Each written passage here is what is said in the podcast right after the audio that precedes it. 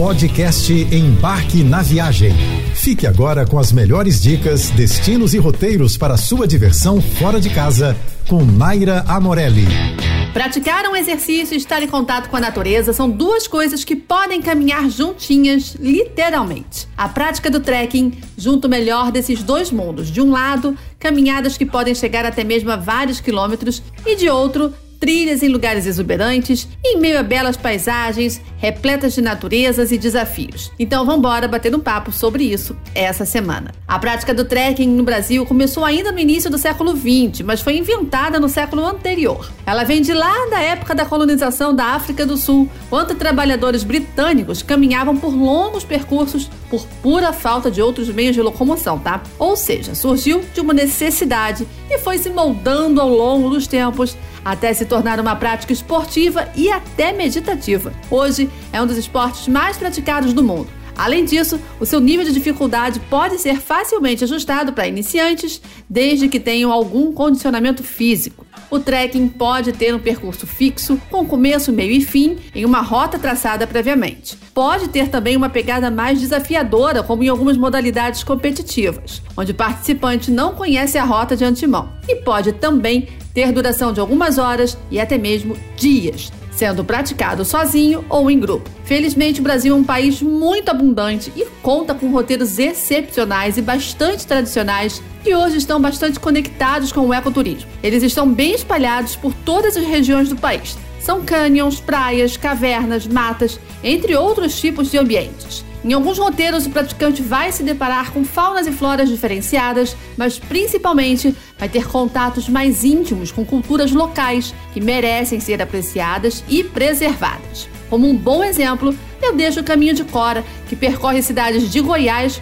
com uma boa estrutura e é repleto de pessoas incríveis pelo caminho nas bases de apoio. Um dos mais incríveis que eu já participei. O caminho de Cora Coralina é uma trilha de longo curso com aproximadamente 300 quilômetros de extensão que cruza as cidades históricas de Corubá de Goiás, Pirinópolis, São Francisco de Goiás, Jaraguá e a cidade de Goiás. Esse projeto busca interligar municípios, povoados, fazendas e atrativos passando por antigos caminhos numa rota turística para caminhantes e ciclistas também. Hoje, ele já é bastante consolidado com áreas de pouso e alimentação ao longo de todo o seu percurso e ainda conta com vários voluntários que oferecem apoios em diversas áreas, reforçando que o Caminho de Cora Coralina é um roteiro de história, natureza, gastronomia e poesia, claro. Um caminho de encontros.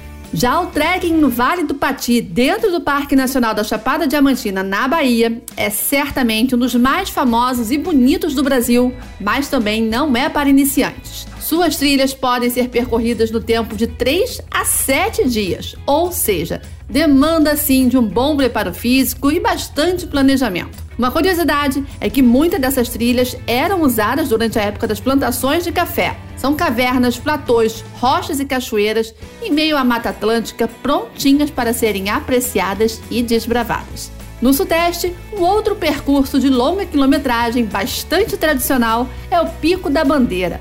Um dos pontos mais altos do Brasil, é considerado uma das melhores trilhas do país. Suas rotas são sinalizadas, mas olha, elas não são mais fáceis por causa disso. É necessário atravessar pedras, cachoeiras e piscinas naturais para chegar ao topo e conferir uma das vistas mais incríveis que se tem notícia. Outra trilha entre as mais bonitas fica aqui no estado do Rio, é a travessia Petrópolis-Teresópolis, com duração de cerca de três dias. Assim como nas outras trilhas, a orientação de um guia é fundamental assim como ter os equipamentos adequados também. Do ponto mais alto dessa trilha, é possível enxergar a cidade do Rio, mas para chegar nesse presentinho, é preciso vencer subidas e descidas, grutas e cachoeiras.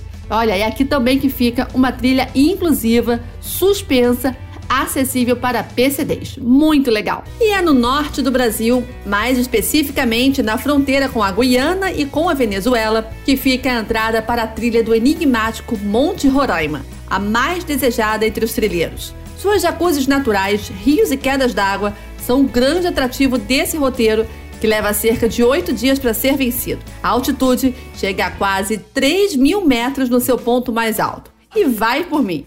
É das vistas mais incríveis que se pode ter na vida. Mas é claro que para aguentar todo esse esforço é preciso ter um bom preparo e experiência que pode ser conseguido encarando as trilhas menos exigentes. Claro que você não precisa e nem deve começar pelas maiores e mais difíceis, tá? Eu mesma, quando comecei, eu fazia as mais leves e as mais bobinhas, e gradativamente eu ia aumentando o meu grau de dificuldade. E o mais importante, sempre acompanhada de guias experientes em cada uma delas. Além, claro, de equipamento adequado e muito, mas muito planejamento para aquelas trilhas um pouquinho mais hard. No mais, uma boa alimentação, hidratação e até mesmo suplementação vão completar a lista básica para começar a se aventurar. Você ouviu o podcast Embarque na Viagem.